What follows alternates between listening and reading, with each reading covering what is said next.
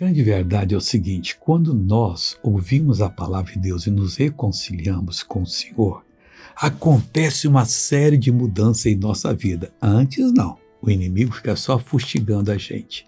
O Salmo 94, versículo 15, diz da seguinte maneira: Mas o juízo voltará a ser justiça.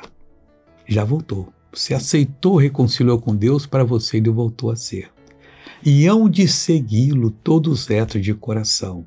Não entre por desvios, não imite nenhum pecador. Ninguém que se diz de Deus também diz que pode fazer o que não presta. Não pode.